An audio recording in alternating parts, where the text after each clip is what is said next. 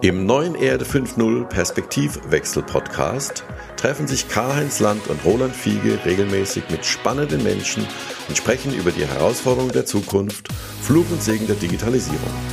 Wir sprechen über die Chancen und Risiken von künstlicher Intelligenz und der Datenökonomie. Ist die Digitalisierung letztendlich der Hebel zur mehr Nachhaltigkeit und der Weg zu einer ökologisch-sozialen Marktwirtschaft? Eine kritische Betrachtung der Gegenwart mit einem optimistischen Blick in die Zukunft. Willkommen zum Podcast Erde 5.0 Perspektivenwechsel, Episode 3. Am Mikrofon mit mir heute ist Karl-Heinz Land, zugeschaltet aus dem schönen Hennef bei Köln. Karl-Heinz Land, seines Zeichens Autor, äh, Sprecher, Investor, digitales Urgestein. Willkommen, Karl-Heinz, wie geht's dir? Ja, hallo Roland. Ja, mir geht's sehr gut. Und mit mir ist, wie Sie hören, wie immer Roland Fiege, Querdenker, Digitalist und jemand, der sich im digitalen Raum sehr gut auskennt. Freut mich, Roland. Mensch, was haben wir schon wieder für eine Woche gehabt? Also nicht ganz so große äh, Neuigkeiten wie letzte Woche. Also noch so ein Wirecard kann man ja auch nicht irgendwie jede Woche vertragen. Aber ja. es haben sich doch, doch viele Dinge ereignet. Was, womit wollen wir Wobei, denn starten, Mensch? Wobei Skandale gibt es ja immer genug. Ja. Aber äh, vielleicht, vielleicht fängt man auch mal was, was äh, Positivem an, was auch gleichzeitig wieder ein bisschen erschreckend ist. Ich weiß nicht, ob du dieses Thema gesehen hast, äh, diese neue Studie, wer zu den Reichen gehört, ob diese Studie dir aufgefallen ist. Die, ja, die Studie ist mir aufgefallen, wobei reich ist natürlich äh, eine Definitionssache. Aber das hat, da war ich schon doch wirklich sehr erstaunt. Also du meinst die Studie vom IW Köln, richtig? Wer zur genau, Oberschicht gehört. genau. Okay. Ne? Mhm. Wer zur Oberschicht gehört und äh, die haben sich halt Gedanken gemacht, wie viele Reiche leben tatsächlich in Deutschland und wie viele Arme. Mhm. Und mich haben offen gesagt die Zahlen total erschreckt, ja, okay. äh, weil also da eine Zahl, die kam, vorkam, war dass äh, jemand, der alleine lebt und mehr als 3.529 Euro hat, der mhm. zählt schon zu den Reichen. Oder ein Paar äh, mit zwei äh, im Haushalt lebenden Kindern mit 5.290 Euro, glaube ich, äh, dass die auch schon zu den reichsten 10 Prozent zählen in Deutschland. Und, und, reden wir hier von Brutto oder von Netto? Ja, Nettoeinkommen steht hier. Ne? Ja, ja, wir gut, okay, reden klar. hier von Netto. Ne? Ja, ja, Aber man muss natürlich trotzdem sagen, wenn das so ist, ne, äh, also ich selber kenne Köln ganz gut und ich weiß auch, was da an Miete gezahlt wird. Wenn du da eine Wohnung haben willst, 100 Quadratmeter, ja. irgendwie was ein bisschen netteres, äh, und 100 Quadratmeter mit zwei Kindern ist ja gar nichts. Ja. Ähm, äh, dann kommst du nicht unter 1800, 1900 Euro weg. Ja, okay. dann kommt noch ein bisschen warm dazu. Und dann kannst du dir überlegen, wie viel du dann mit deinen 5800 äh, noch machen kannst, ja. die du dann als Paar gemeinsam verdienst. Das ist, das ist richtig. Ja, wobei das tatsächlich, ähm, wenn ich mir, ich gehe mal gerade, ich bin gerade auf der Seite vom IW Köln, äh, ja. wenn man da guckt, wo ist der Bauch am dicksten, also wo quasi, äh, was ist so das, ich würde mal sagen, das, das Durchschnittseinkommen, ich weiß nicht, ob das richtig ist, ja. aber äh, wenn ich sehe, dass hier der Großteil der Menschen irgendwie um die 1600 Euro netto hat, das ist natürlich ja. schon ein Brett. Ne? Also die müssen ja auch ja. irgendwo wohnen ja. und die müssen ja auch irgendwo essen. Genau. Paare mit Kindern, Paare ohne Kinder, Alleinerziehende. Also das ist schon, ähm, ja, das ist schon sehr bemerkenswert, um es mal vorsichtig zu also, sagen. Also wir müssen halt immer eins sehen. Deutschland hat einen relativ geringen Anteil an Eigentum. Äh, diese ganzen äh, Bauförderungen und so weiter, damals aus den 70ern und 60er Jahren, die man kannte, wo wirklich Eigentum gefördert wurde, äh, Baukindergeld, das ist ja nach und nach alles abgeschafft worden. Und äh, Italien, Spanien, die haben Eigentumsanteil von teilweise ja. 80, 90 Prozent. Das ja. ist richtig. Deshalb ja ist natürlich äh, der, Miet, der Mietspiegel, wenn der steigt, nicht so dramatisch. Wenn wir aber in Deutschland von einem Eigentumsanteil von 15 20 Prozent sprechen, ist das natürlich eine ganz andere Nummer. Und dann trifft uns die Abhängigkeit von den Mieten bezogen auf das Einkommen halt dramatisch. Ne? Ja. Und, und wenn wir dann beim Rentner sagen, wir erhöhen die Renten um zwei Prozent, das sind dann irgendwie 12 Euro im Monat, wenn ja. überhaupt, äh, und gleichzeitig aber die Miete um 140 Euro steigt, dann kann man sich vorstellen, dass die Schere da eher auseinandergeht. Ja, ja, ja, das ist schon besorgniserregend. Also äh, ist ja auch so in vielen Bereichen, selbst in, sagen wir mal, günstigen Wohnsituationen, dass äh, die cleveren großen Hausverwaltungen und Betreibergesellschaften die Nebenkosten bis hin zur Schneeräubung quasi als die zweite und dritte Miete entdeckt haben. Also da wird natürlich auch viel ja. Schindluder getrieben. Aber gut, äh, was sollen wir machen? Wollen wir nach Regulation rufen oder wollen wir ähm, den Appell starten, Leute, schafft Eigentum? Hm. Also zum einen äh, müsste man schon lange sagen, schafft Eigentum. Jetzt kommt natürlich wieder, wir haben ja beim letzten Mal über äh, Josef Schumpeter gesprochen und diese schöpferische Zerstörung, dass eben viele Systeme nicht mehr in Ordnung sind. Wir haben es ja besprochen beim Fleisch, ja, ja. wir haben das sehen, dass in der Bankenwelt Wirecard äh, auf der einen Seite wird reguliert und kontrolliert wie verrückt die Leute, die Menschen, die gerne Geld hätten, zum Beispiel um sich eine Wohnung zu kaufen, die kriegen die Darlehen nicht, weil das Einkommen ja so gering ist. Ähm, und deshalb können sie sich nichts kaufen, müssen weiter zur Miete äh, äh, äh, gehen.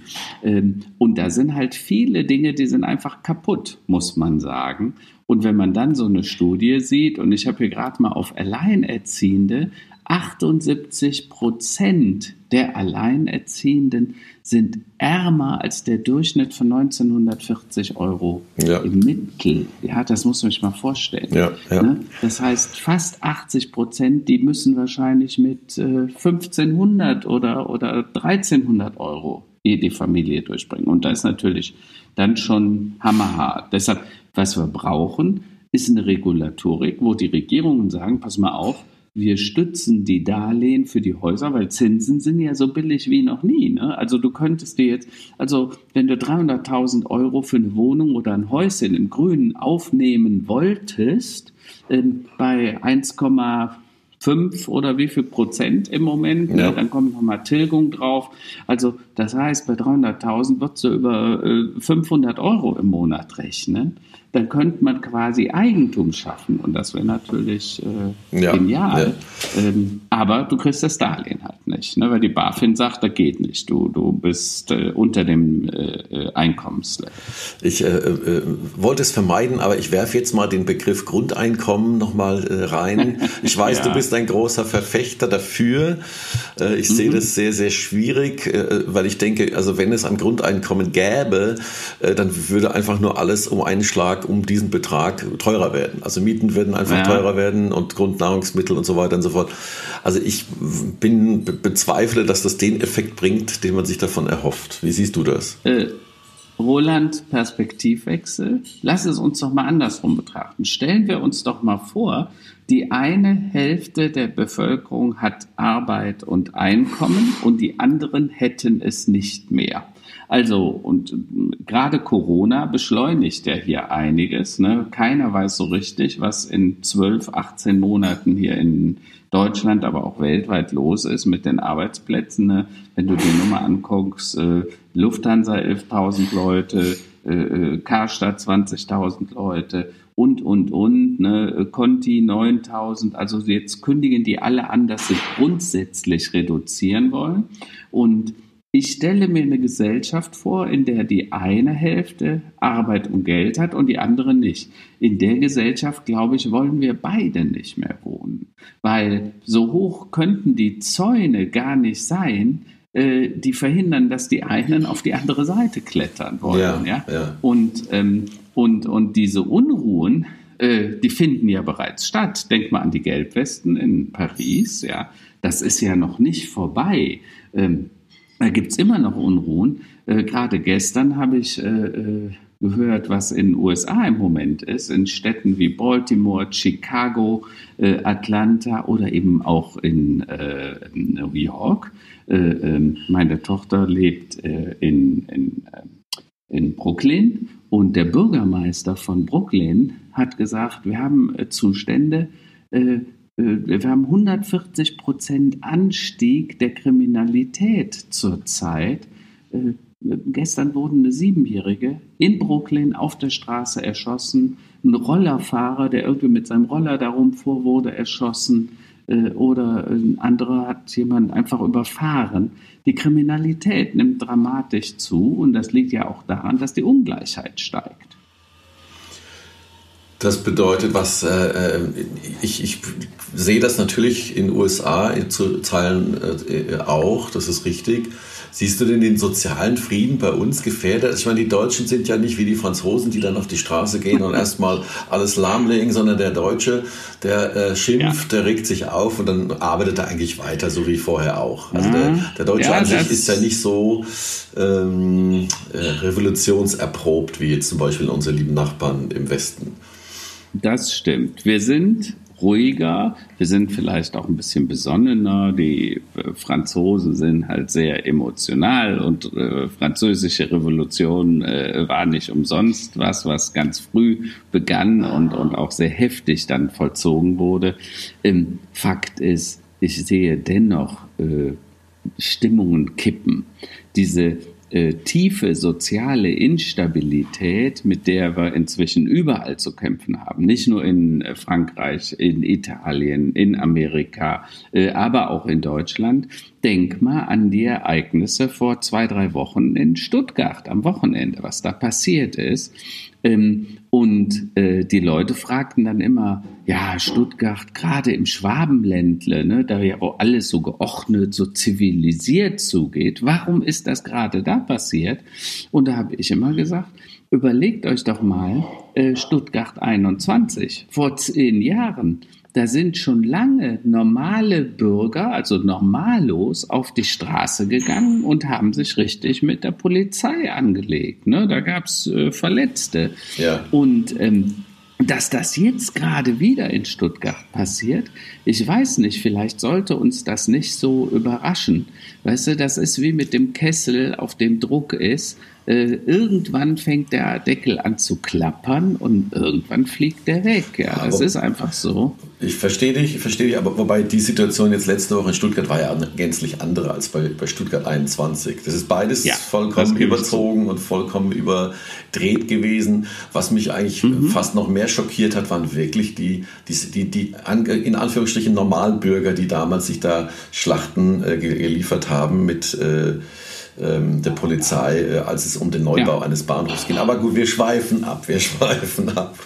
Ja, also das, auf jeden Fall Thema wilde Zeiten, ist, das ist richtig. Ist, ist insofern richtig, äh, äh, Roland, äh, als dass man diese tiefe soziale Instabilität überall spürt. Ne? Und zwar, wenn Menschen verunsichert sind, nicht mehr so richtig klar ist, welche Rolle habe ich überhaupt noch? Braucht mich die Gesellschaft noch? Ich finde es zum Beispiel im Moment sehr dramatisch, dass ähm, äh, die Firmen weniger ausbilden durch Corona, einfach aufgrund der Auflagen und der Probleme. Äh, da kommt jetzt eine Reihe von Studenten, äh, die fertig sind, die Abiturienten, die äh, gerade vor ein paar Monaten in ihr, äh, ihr Abitur gerade noch haben machen können, sozusagen. Und denen teilt unsere Gesellschaft, unsere Wirtschaft jetzt mit, wir brauchen euch im Moment nicht, ja. weil wir verunsichert sind. Ja, ja, aber das, ich glaube, das ist auch, das würde ich mal als Corona-Effekt noch bezeichnen, denn wir hatten ja immer äh, ja, nicht nur Fachkräftemangel, aber auch tatsächlich zu wenig Auszubildende, zu wenig Nachwuchs. Und ja. äh, der, der, wird ja immer händeringend gesucht. Ich habe das selbst auch erlebt, auch in einer Kampagne für ein, ein Bundesland mitgewirkt, wo es darum ging, überhaupt ja. wieder aufmerksam zu machen, dass eine, eine Berufsausbildung was Ehrenhaftes ist und dass man ja. durch, dadurch auch durchaus gutes Einkommen haben kann und durch Facharbeitertum und so weiter und so fort. Ich würde das jetzt mal als äh, einen Corona-Effekt und eine Verschiebung quasi äh, um ein paar Monate bezeichnen. Mhm. Aber selbstverständlich hat das jetzt die Generation, die jetzt mit der Schule fertig ist oder mit der Ausbildung gerade mal fertig werden sollte, Natürlich haben die es nicht leicht, das ist klar. Also das ist eine, eine komplette in der Luft hängen Situation. Ähm, aber ich glaube, ja. insgesamt ist ja schon wieder zu spüren, wenn man so draußen ist, die Wirtschaft läuft wieder langsam an, äh, die mhm. Menschen sind auf der Straße, es wird konsumiert. Es fühlt sich ja bis auf die Tatsache, dass natürlich die Menschen zu Recht und auch gut mit Masken noch unterwegs sind in Läden. Ja. Insgesamt fühlt sich das ja schon wieder relativ aktiv an da draußen. Insofern denke ich mal, dass die, die Jugend dann auch ja. bald wieder in Ausbildung kommt. Das ist so. Aber du musst dir immer klar machen, was sind das für Signale, die eine Gesellschaft da sendet. Ne? Vieles in der Unruhe, denk an unsere verfehlte Migration und Immigrationspolitik der letzten 20, 30 Jahre. Offensichtlich haben wir es ja nicht geschafft, die Menschen, die zu uns kamen und teilweise schon ein, zwei Generationen ja bei uns leben, denk an die Türken, die Italiener, die Griechen, die, deren Eltern schon hier rübergekommen sind, die haben früher bei Ford und bei BASF dann gearbeitet, die Kinder sind schon hier geboren, ja, aber die, die haben ja scheinbar irgendwie Wut im Bauch und das liegt an einer verfehlten äh, Immigrationspolitik, Integrationspolitik und scheinbar gibt es da eine starke Unruhe bei den Menschen, die sagen einfach, ich habe hier das Gefühl, ich bin hier nicht gewünscht, ich bin hier nicht gewollt. Äh, denk an die Leute, die dann nach Syrien in den Krieg gegangen sind und äh, die sich ja. auf die Seite äh, ähm, äh, der, der Rebellen gestellt haben, äh, die übrigens jetzt gerade wieder zurückkommen. Das ist ja auch so ein Thema, weil wir gar nicht wissen, mhm. was heißt das eigentlich für die Sicherheit hier bei uns, wenn da Leute, die teilweise ja doch brutalste Dinge erlebt haben, zurückkommen und äh, manche haben richtig Angst vor dem, was da passieren könnte. Da gebe da geb ich dir recht. Also äh, Deutschland, äh, man, man wehrt sich ja politisch gesehen offensichtlich mit Händen und Füßen äh, zu akzeptieren, dass Deutschland ein Einwanderungsland ist, was es schon lange ist, was auch gut so ist, weil wir brauchen die Menschen ja auch. Die Deutschen ja. Sind ja, werden ja eher weniger als mehr. Ja, also das ist sowieso, ich glaube, du, weder du noch ich, wir denken in solchen nationalen Kontexten, sondern wir brauchen Menschen, wir brauchen gute Menschen. Ähm, und wir müssen Menschen eine Perspektive bieten, die hier sind, die hier geboren werden. Das mhm. ist mal ganz klar. Und das ist das, was ja eigentlich äh, USA auch immer ausgemacht hat, dass die Menschen stolz sind, dann Amerikaner zu werden und Amerikaner zu sein. Aber wir geben ja den Menschen nicht mal die Chance, quasi auf einen würdevollen Weg ähm, ja. ja. also eine deutsche Staatsbürgerschaft äh, zu bekommen. Ja? Und natürlich äh, mit Ausnahmen und mit Hindernissen, aber insgesamt ist das äh, tatsächlich so, da gebe ich dir recht, vollkommen verfehlt und da, ähm, da geht an der Realität vorbei, das stimmt schon. Ja, ja, ja, und ich meine, das passiert bei uns, aber wenn du dann USA ansprichst, ne, Trump versagt auf der gesamten Linie schürt die Feuer. Ne? Äh, letztes Wochenende war Independence Day, das haben wir alle mhm, mitbekommen. Mhm. Herr Trump macht großes Feuerwerk mit 7.500 Anbetern und, und Fans und, äh, äh, und das alles ohne Maske. Ne? Gleichzeitig haben wir 50.000 Neuinfektionen in den USA pro Tag. Und er lügt die Sachen weg, er bleibt dabei, er sagt, äh, wir haben das alles im Griff, ne, das bricht hier mal aus und da, aber ist alles gar nicht so schlimm. Ja, äh, ihm geht das quasi am Hintern vorbei, was da passiert. Und die Leute, die erkranken, die jetzt wirklich zum Teil dann auch junge Leute erwischt zunehmend in den USA, ne, 20, 30-Jährige, die sagten, wir hätten nie gedacht, dass es mich erwischen kann. Ne? Und er diskutiert gleichzeitig Maskenpflicht, hält er für Unsinn. Ne? Und, und äh, selbst seine engsten Berater, ähm, der Fauci, der ehemalige Gesundheitsberater von ihm, oder ich weiß nicht, ob er nicht noch Berater, selbst der sagte, hör mal, wir müssen dringend was tun. Aber er hört halt nur auf sich. Das ist einfach ein Narzisst, der anderes nicht zulässt neben sich. Ja, und äh, jetzt, äh, wir denken ja, 2020 äh, ist ja jetzt schon ein Katastrophenjahr, aber ich, ich denke, ja. die, die, große Katastrophe kommt noch hinterher, denn Trump will ja offensichtlich den gleichen Status sich erarbeiten, wie es Putin hat. Ähm, mhm. Da ist ja eine Wahl im Sommer angesetzt. Ähm, dann gibt es jetzt noch neue Kandidaten. Kanye West, ja. ja. Also das kann man ja, äh, das, das, was mir die Sache so schwierig macht, also ich habe äh, ja lange auch in England gearbeitet, das war auch mhm. kurz vor dem Brexit und das war mir vollkommen klar, ach, so ein Quatsch, so eine Schnapsidee. Niemals im Leben ja, wird genau. es dann Brexit geben Jetzt mit Schmerzen und mit Verzögerung äh, äh kam der Brexit oder kommt der Brexit.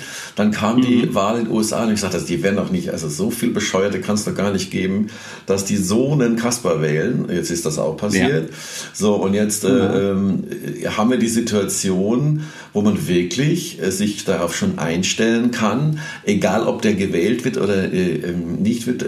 Die Frage, geht das wieder weg? Mhm. Was, wie ist da deine Einschätzung also. zu? Da bin ich vollkommen äh, bei dir.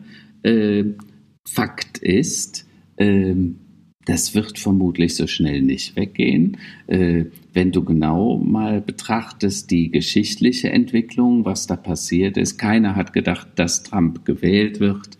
Auf einmal war er dann doch da. Selbst am Wahlabend hat man noch geglaubt, dass die Demokraten gewinnen würden. Ja. Äh, leider ein großer Irrtum. Und ich weiß nicht, wer den Film von euch schon mal gesehen hat, äh, 11-9, also nicht 9-11 von Michael Moore, sondern 11-9. Da hat äh, Michael Moore vom Wahltag 2016, also von seiner Wahl an, alles beobachtet. Vorher 85 Prozent der Leute waren für Hillary und die Demokraten und dann und am Wahlabend ist das Ding gekippt ja. und auf einmal war Herr Trump im Weißen Haus und der sagte dann, verglich die Situation mit der Übernahme der Nazis, weil als Adolf Hitler damals in, äh, in Deutschland an die Macht kam, da hat auch hier jeder gesagt, nee, das passiert nicht. Die, äh, die Juden äh, im Time Magazine wurde geschrieben, nein, das ist ein kleiner Spinner aus Österreich, den kann man ja gar nicht ernst nehmen. Naja, und wir alle kennen die Geschichte, auf einmal war er da. Ja. Und Herr Trump, der macht heute so Anstalten. Ich las letzte Woche im Spiegel einen Artikel, dass man glaubt, dass Herr Trump, selbst wenn er die Wahl verliert, die Macht nicht abgeben wird. Der wird im Weißen Hause bleiben. Ähm, äh, letzte Woche hat man in äh, Washington äh, die Polizei wieder ausgestattet mit Bajonetten, Aha. also sozusagen für den Nahkampf. Ähm, wir haben immer noch den Patriot Act in Amerika, der ist seit 9-11 in Kraft und wird immer noch genutzt, der im Prinzip dem Staat und vor allen Dingen dem Präsidenten alle Rechte gibt, ohne Rücksicht. Äh, und Herr Trump hat gerade gestern, als da die Dinge eskalierten, in Brooklyn und in Detroit, hat er wieder gedroht mit dem Einsatz äh, seiner Wehrkräfte. Das heißt, er will die Nationalgarde im Land einsetzen. Ähm, äh, und meines Erachtens nach droht er damit nicht nur, sondern bisher, wenn er gedroht hat, dann hat er es nachher auch gemacht. Ja? Das heißt, der hüllt die Demokratie einfach gnadenlos aus ähm, und, und macht da sein Ding. Und das macht mir schon große Sorgen, weil wir alle wissen, wie wichtig die Amerikaner und die Allianz mit den Amerikanern mal für uns gewesen wäre. Ja, das, äh, ich meine, äh, die diese transatlantische Achse, die hat ja enorm gelitten die letzten Jahre, also auch schon unter Obama, der ja ganz offiziell gesagt hat, nee, wir wollen uns eher Richtung Pazifik mal orientieren und Richtung genau, Asien. Genau. Und ähm, da äh, ich selbst bin ja auch noch aufgewachsen in, in, der Zeit, wo es quasi das Szenario war ja NATO und Ostblock, ja. Genau. Äh, und dann äh, kurze Anekdote, dann bin ich zur Bundeswehr gegangen, zwei, freiwillig zwei Jahre. Äh, und mhm. äh, saß dann in Köln in der, in der Kaserne und dann war, genau, das war September 89, dann war irgendwie Oktober, ja. November, dann fiel die Mauer und dann saßen wir da so drin und haben gedacht so, hm, irgendwie sitzen wir gerade genau an der falschen Seite der Geschichte. Also wir sitzen quasi noch in der Vergangenheit. Auf jeden Fall in dieser ja. Phase, ähm, weil ich da auch viel mit NATO zu tun hatte und, und für NATO-Truppen gearbeitet habe, war wirklich dieser Zusammenhalt und dieses transatlantische Bündnis mit vielen anderen Bündnispartnern, wenn man so gemischte Truppen hatte, das war zu spüren und das war wichtig. Mhm. Und äh, das ist natürlich alles die letzten Jahre oder Jahrzehnte so Stück für Stück weggebröckelt. Und ähm, mhm. ja, jetzt muss halt jeder bei sich selbst stehen, was aber ja auch keine Lösung ist. Äh, Europa müsste eigentlich stärker ja. werden, zerstreitet sich umso mehr. Und dann haben ja. wir noch dieses Thema äh, Datensouveränität und äh, die, die, mhm. sagen wir, die Vormachtstellung aus Silicon Valley. Jetzt gerade eben Schlagzeile ja. gesehen, dass äh, ähm, die Deutsche Bank äh, strategische Kooperation mit Google macht, um Cloud-Services mhm. dort zu nutzen. Ähm, da äh, ja, sind wir so ein bisschen, äh, ich weiß nicht, wir reden uns jetzt quasi immer wie eine Schraube weiter runter. Ich glaube, wir sollten ja, mal über Dinge ja. reden, um, um, die Stimmung und unsere die, die, äh, ein bisschen unsere Zuhörer auch ein bisschen zu motivieren also, und über gute, positive Roland, Dinge zu sprechen. Da gibt es auch ein paar Sachen, die man wirklich bemerkenswert äh, herausstellen kann. Äh, Deutschland in der Corona-Zeit. Ja. Äh, die Zahlen äh, der Infizierten, äh, das ist eine Riesenerfolgsstory, das muss man einfach sagen. Da hat sowohl der Gesundheitsminister, äh, der Herr Spahn, da haben aber auch die Bundesregierung Angela Merkel, extrem besonnen und gut reagiert. Selbst der Innenminister oder auch der Herr Söder, bei dem ich immer so ein bisschen kritisch bin, äh, äh, hat einen sehr guten Job gemacht, glaube ich, und uns alle da äh, auf das eingeschworen, was passiert und was nötig ist. Und wenn man heute weite Teile der Bevölkerung fragt, gerade gestern kam ja Maskenpflicht, ja oder nein, sollte man die Masken in den Läden ablegen? Und äh, fast 80 Prozent der Bevölkerung sagen, nein, wir sollten das erstmal noch nicht tun, solange wir noch keinen Impfstoff haben und so weiter. Und ich finde, das hat unsere Bundesregierung hervorragend gemanagt. Besser als viele andere Länder. Und gestern kam ja der IFO-Index wurde vorgestellt, die Zahlen in der Wirtschaft lassen langsam wieder eine Besserung absehen. Ne? Ich sage nicht, dass wir über den Berg sind und ich glaube, da wird es auch noch einiges an Rückschlägen geben. Äh, die Börsen drehen ja schon wieder am Rad. Gestern hatte der, die Nasdaq ihren Höchststand, Allzeithöchststand. Ja. Ich weiß nicht, worauf die das begründen. Ich könnte es nicht begründen, äh, außer auf schräge Wetten. Ja? Äh, aber lange Rede, kurzer Sinn. Ähm, ich finde, das muss man anerkennen, dass die Bundesregierung äh, da einen sehr besonnenen und auch einen sehr guten Job gemacht hat und uns viel Ärger vom Hals gehalten hat. Das muss man einfach zugeben. Ja, das ist absolut richtig. Ähm, das teile ich, diese Auffassung teile ich äh, mit dir. Und äh, nochmal kurz zur Börse und zum Nasdaq. Ähm, mhm. Thema Robinhood, ja, also es gibt ja äh, viele Plattformen, die mit Gamification-Ansätzen mhm. arbeiten, wo du quasi spielen kannst, als wärst du Anleger, ja, und kannst mhm. also für mhm. kleine Beträge ähm, so gut wie ohne Gebühren ähm, äh, ja mit mit Titeln handeln. Ne? Und ähm, mhm. jetzt war es äh, der Effekt, dass äh, viele in den USA, die diese Corona-Checks bekommen haben, also die, die Zuwendungen, ja. haben die dann mal kurzfristig auch an der Börse investiert. Ja, also auch viele junge Leute, mhm. weil sie sagen, naja, also jetzt, okay, Dach über dem Kopf habe ich noch, was zu essen habe ich auch noch ähm, nehme ich mal das Geld und ähm, ja. investiere es mal schnell an der Börse. Äh, ich denke, mhm. dass das hat, das könnte durchaus auch ähm, damit zu tun haben, dass die, der Kurs im, und dass der Nasdaq so hoch steht. Das ist letztlich ja. die Hoffnung, dass noch irgendwo was, äh, was passiert, was irgendwie ja. Erträge abwirft in der, in der Zukunft. Ne? Also das kann sein, aber ich will dir eins auch sagen. Ich glaube, es sind vor allen Dingen die Wetten der Großen. Ja. Weil solange die Fed sagt äh, und auch äh, bei uns die EZB, whatever it takes, also im Klartext, egal ob das Lufthansa, Airbus oder äh, äh, Boeing ist, wir lassen euch nicht fallen, weil das sagen die ja quasi. Ja. Ihr kriegt so viel Geld, bis ihr wieder auf einem normalen Level seid. Äh, solange können die Spekulanten halt auch praktisch jede Wette eingehen. Denn wer würde gegen so eine Fed oder gegen die EZB Wetten eingehen? Vermutlich keiner, weil äh, die sitzen im schlimmsten Fall immer am längeren Kapitalhebel. Ähm, und deshalb glaube ich, dass das halt auch sehr viel Spekulation von sehr großem Geld ist.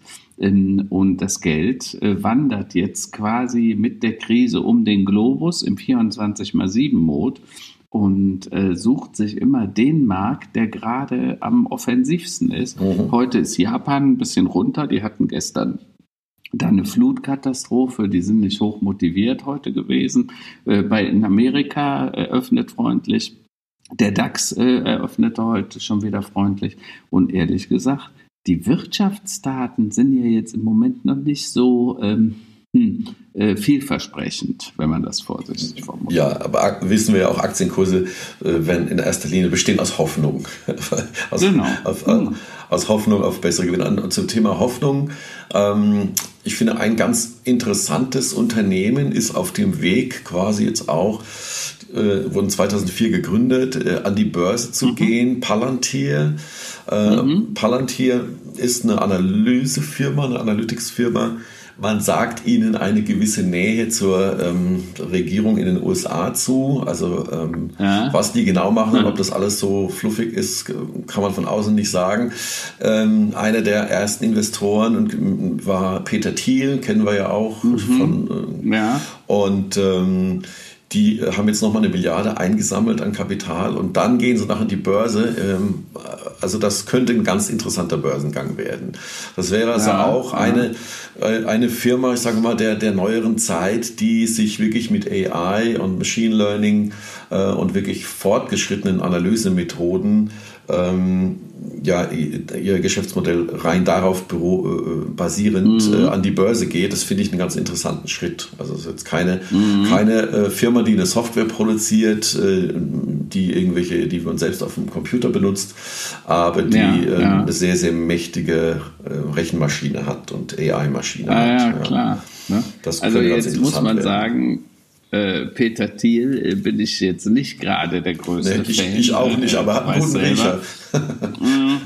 Immer mal wieder, aber ähm, nicht unbedingt für ethische Geschäftsmodelle, sagen wir es mal so. Ja. Und wenn man sich Palantir mal so im Internet anguckt, ne, ähm, wer die ersten Kunden sind, ne, so Nachrichtendienste der, der USA, äh, dann äh, muss ich sagen, rollen sich mir so ein bisschen die, die Fußnägel, ne? äh, äh ob, ob man daran teilhaben will, an so einem in Anführungsstrichen Erfolg. Das, das ist schon ein etwas dubioses Geschäftsmodell. Ähm, und Peter Thiel ist ja auch als einer der Investoren bekannt, die sehr offensiv äh, unseren Freund Trump äh, unterstützt haben während des Wahlkampfs und mit äh, Geld und in jedem äh, Bereich. Und ähm, hm, da bin ich eher sehr vorsichtig, sagen wir es mal so. Ja, also mit, mit so einer äh, ethisch-moralischen Einstellung, da darfst du auch keine Facebook-Aktien halten eigentlich. Ne? So.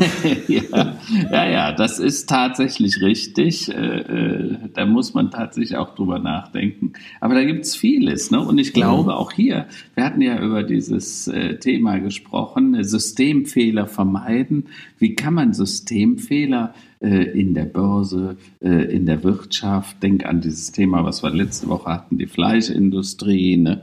Und ähm, wie kann man die beheben? Und ähm, ich hatte diese Woche einen Kommentar dazu geschrieben, wo ich gesagt habe, letztendlich, das können wir alle jeden Tag, nämlich an der Kasse des Supermarktes, Richtig. können wir sagen, was wir haben wollen.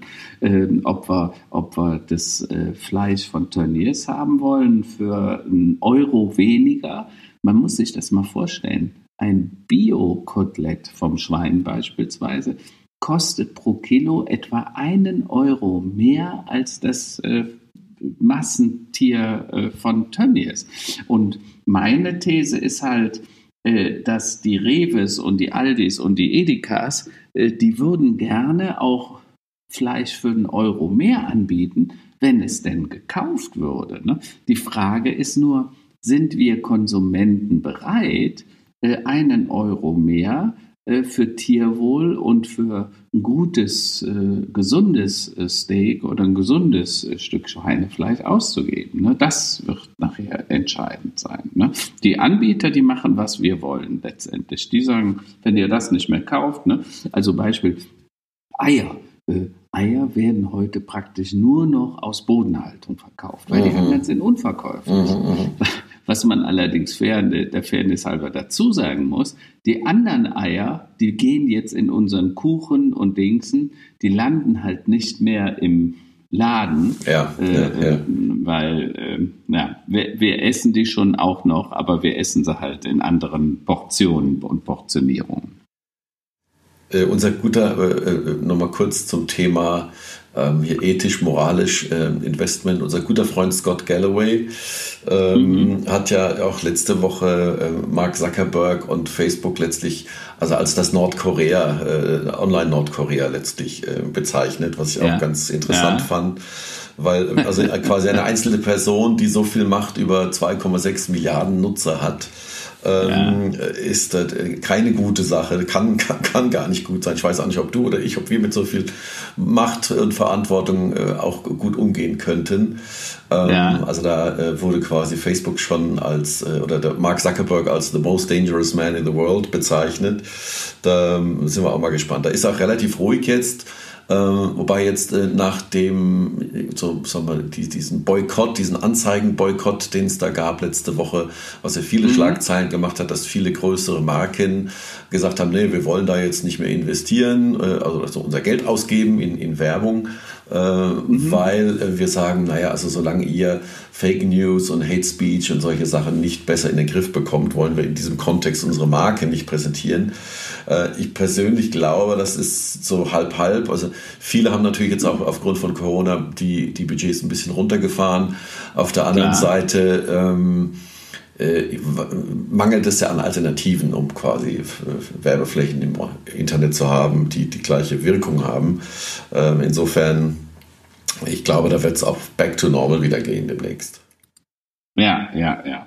Also das glaube ich auch. Auf der anderen Seite muss man sich schon auch fragen und vor allen Dingen wird sich Mark Zuckerberg auch fragen lassen, wenn er diese Position, er hat ja ganz offen gesagt, wir ändern nichts. Ja, ja, also er will nicht auf diese, also er betrachtet das quasi wie einen Erpressungsversuch und er sagt dann, nö, da verzichte ich lieber auf Geld. Und ähm, ich, ich stelle mir halt immer die Frage, hat ein CEO, hat ein Vorstand von einem Unternehmen mit so einer riesigen Reichweite nicht auch in gewisser Weise eine Verantwortung, ähm, eine Haltung zu entwickeln, eine Haltung gegenüber den Dingen, die dort passieren. Ähm, dass er sich nicht mit Geld erpressen lässt, also mit Umsatz, das finde ich ja eher gut. Ähm, die Frage ist nur, äh, was ist die Sache, für die er das tut? Und da habe ich so meine Bedenken, ähm, vielleicht ist der Mark Zuckerberg diesen Dingen auch einfach nicht gewachsen. Vielleicht überblickt das nicht, ähm, äh, will selber auch nicht in irgendeine, auf eine der Seiten geraten, ne? also mhm. pro Trump oder ja. pro Putin oder pro jemand anders.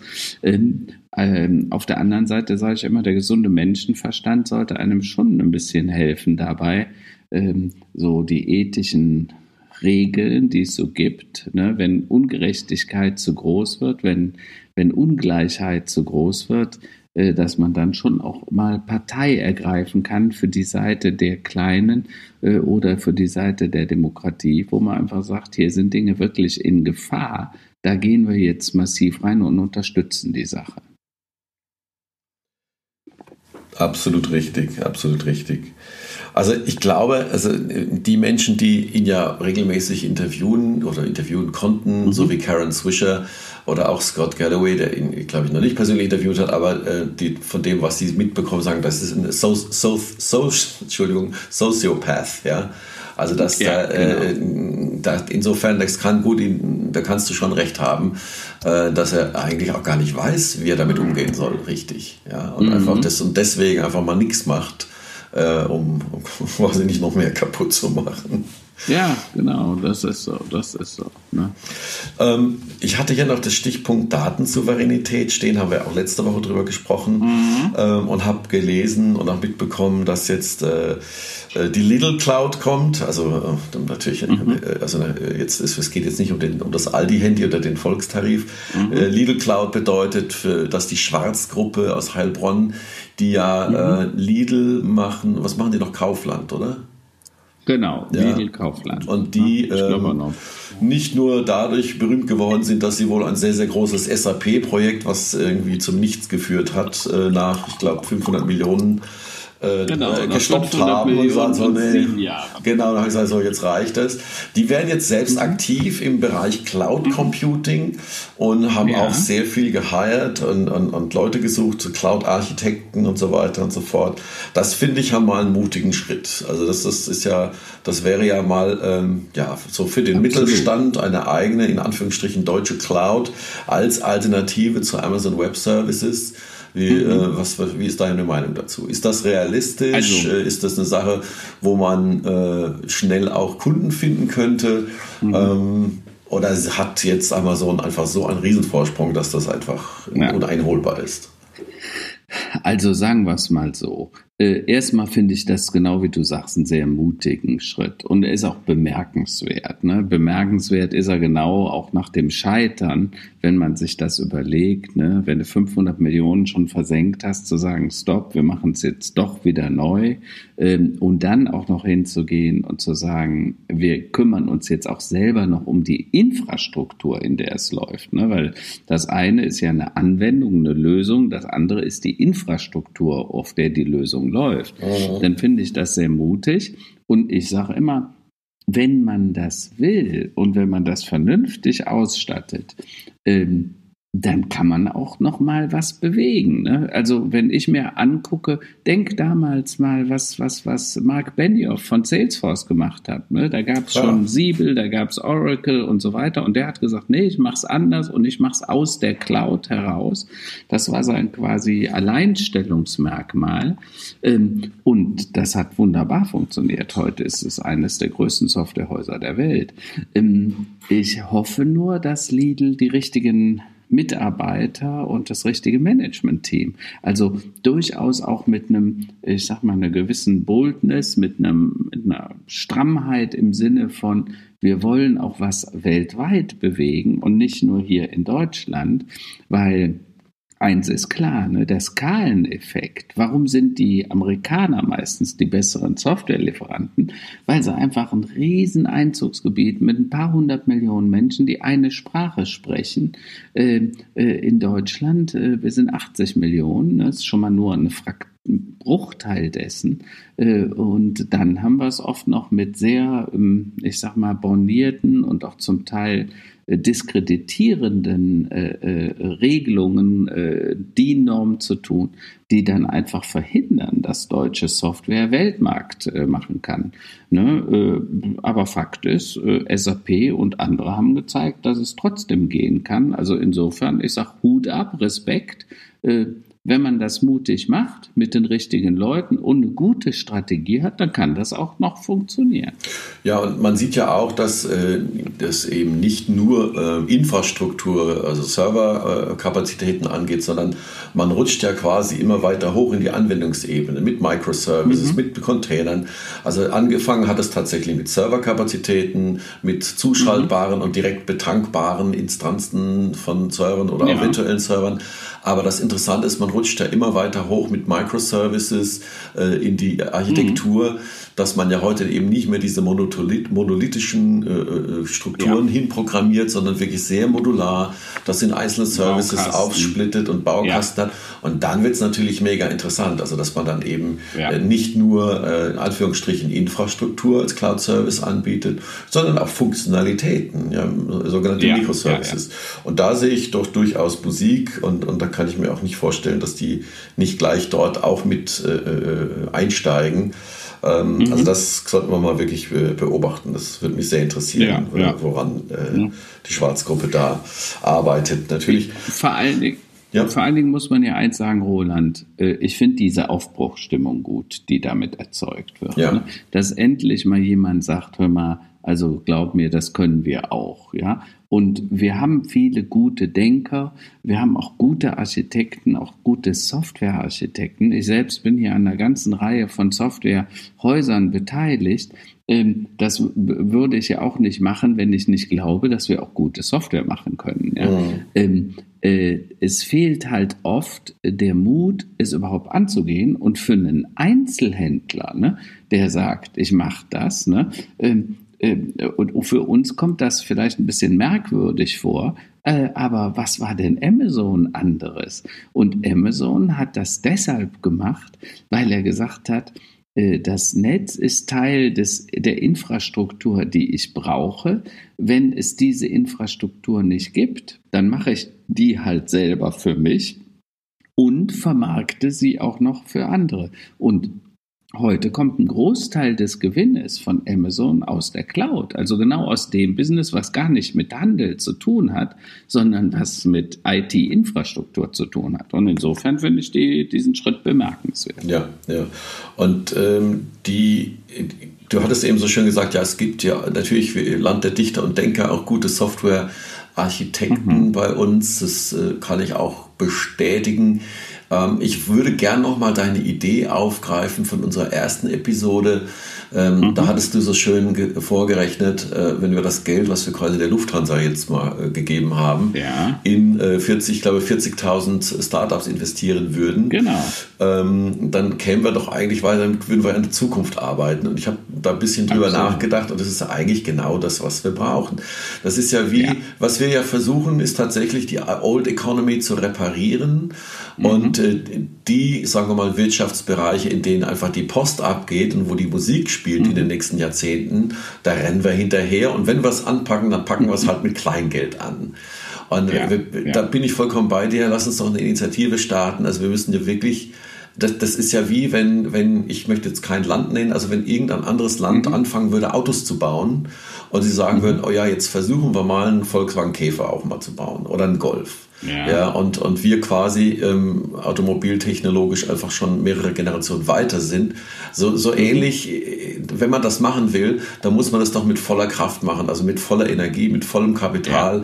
Ja. Äh, so im Prinzip so wie es die Vereinigten Arabischen Emirate oder im speziellen Dubai machen, im Bereich Retail, ja. im Bereich Immobilien, dass sie sagen, wir müssen da voll reingehen, wir wollen die, den Markt mitbestimmen. Und bei uns ist halt was, was Softwareentwicklung und äh, ähm, Web Anwendung angeht. Das ist halt alles nice mit den ganzen Start-up-Initiativen und so weiter und so fort. Mhm. Aber da fehlt doch der, die richtig große Keule. Kannst du das ja, nochmal ja. elaborieren, wie deine Idee dazu war, deine Vorstellung? Also, meine Grundsatzthese war ja einfach, was wäre, wenn man 10 Milliarden Euro nehmen würde und die in die freie Wirtschaft, speziell in die Förderung von Startups stecken würde. Wir könnten theoretisch also 40.000 Unternehmen jeweils äh, 250.000 Euro an die Seite stellen. Ne? Ähm, 250.000 Euro, wer schon mal ein Startup gegründet hat. Also ich bin in einigen investiert. Äh, die fangen dann an oft mit 100, 200, 250.000 Euro als Startup-Kapital. So lange, bis sie ihr Geschäftsmodell mal richtig elaboriert haben, einen guten Prototypen oder sogar schon ein erstes Produkt.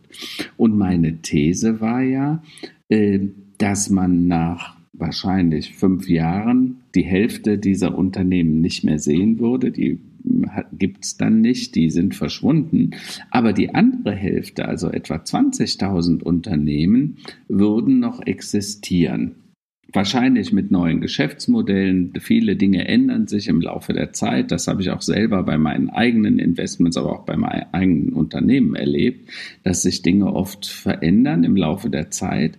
Aber beachtlich ist, nach fünf Jahren hat ein Startup im Schnitt etwa 50 Mitarbeiter. Wenn man also sagen würde, bei nur 20.000 Unternehmen, 50 im Schnitt, ne? also wir reden nicht über eine SAP oder Salesforce oder sonst was, sondern nur 50 Mitarbeiter im Schnitt, dann haben wir nach äh, fünf Jahren etwa eine Million neue Arbeitsplätze geschaffen und zwar in Industrien, die sich mit Software, mit Service, mit Green Tech beschäftigt, vielleicht Social Entrepreneurs dabei, die soziale Projekte fördern, die ja teilweise einen ganz anderen Hebel haben, wie dieses, Entschuldigung, wie dieser schnöde Mammon, das nackte Geld.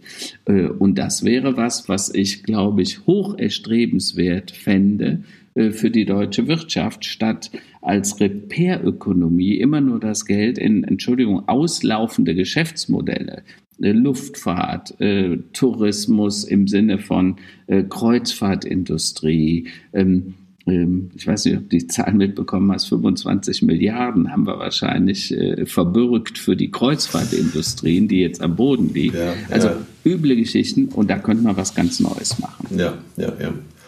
Das äh, durchaus, also das, das, äh, ich lass uns mal da noch ein paar Mal drüber nachdenken, wie wir das, wie wir das ja, anstoßen können. Klar. Da bin ich absolut dabei.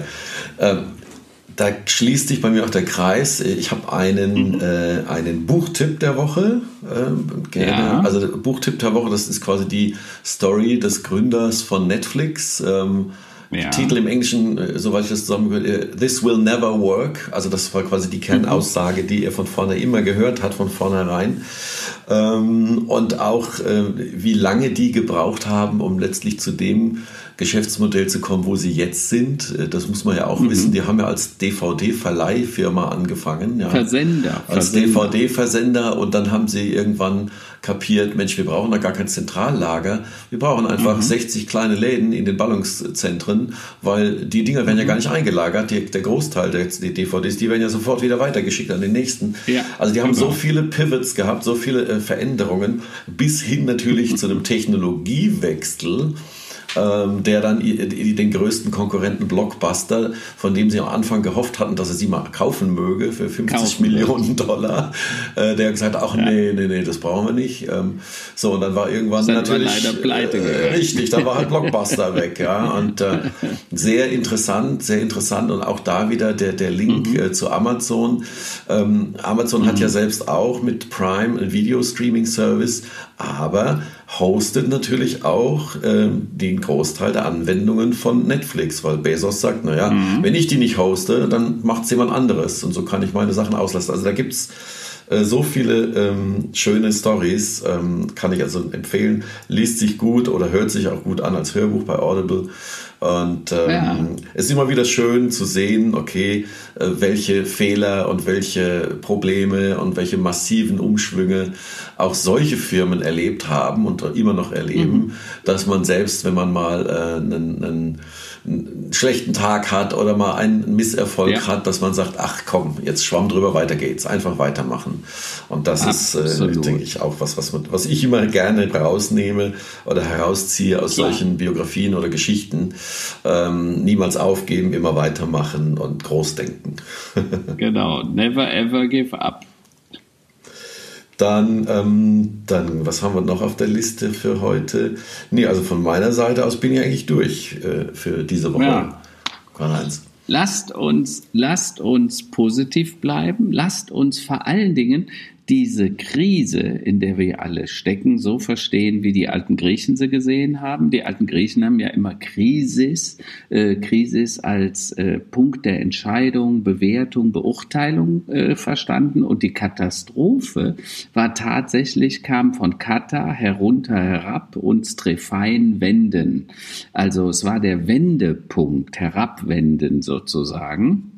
Und äh, ich glaube, dass Corona eine irre Chance für uns alle ist. Äh, wir haben viele Systemfehler, äh, die wir offensichtlich jetzt vor der Brust haben, in der Politik, in der Gesellschaft, in der Wirtschaft, in der Ökonomie. Es wird nicht immer nur weiter, immer Wachstum, immer nur höher, weiter und schneller und größer geben, sondern ähm, wir werden dieses ökologisch-soziale Marktwirtschaftskonzept uns nach und nach angewöhnen müssen. Ich habe heute Morgen einen Artikel gelesen, da sagte jemand, man Klimakrise, da geht es nur darum, äh, wie wir weiterleben. Beim Artensterben geht es darum, ob wir weiterleben werden. Ne? Weil wenn unsere Nahrung ausgestorben ist, dann wird das irgendwann übelst. Und deshalb glaube ich, diese Corona-Krise ist uns vielleicht auch gebracht worden, um einfach über die Dinge nochmal nachzudenken. Und ich hoffe, dass wir jetzt aus dieser Krise bei all dem Stillstand, der auch gleichzeitig Beschleunigung ist, ne, Beschleunigung in der Digitalisierung und so weiter, äh, dass das auch eine Riesenchance ist, wenn wir jetzt die richtigen Entscheidungen treffen und sagen, in welcher Welt wollen wir denn später leben. Und dazu haben wir jetzt alle die Chance Und jeder einzelne von uns kann mitentscheiden, der entscheidet beim Rewe-Supermarkt, beim Edeka-Supermarkt an der Kasse, welches Lebensmittel wir haben wollen oder eben auch nicht. Der entscheidet, äh, in welche Aktien wir investieren oder eben auch nicht. Und jeder von uns kann was tun. Und das ist, äh, macht mir persönlich auch viel Hoffnung und deshalb glaube ich auch, wir werden äh, diese Krise nutzen, um zu einem besseren die Dinge zu wenden. Das kann ich unterschreiben. Ich denke, dass tatsächlich diese Zeit jetzt, die Zeit ist um Perspektivwechsel. Entweder kriegt man den aufgezwungen, weil das alte Geschäftsmodell auf einmal weg ist ähm, ja. Oder man nutzt einfach die oder hat die Zeit genutzt, um mal wirklich in sich zu gehen und mal ähm, andere Perspektiven sich mal anzuschauen und auf neue Ideen zu kommen. Insofern euch allen eine gute Woche und äh, ja, jede Menge Perspektivwechsel. Roland, wünsche ich auch dir und natürlich auch allen Zuhörern. Danke. Ah, Dankeschön. War ein spannendes Gespräch. Bis bald. Tschüss. Ciao, bis nächste Woche.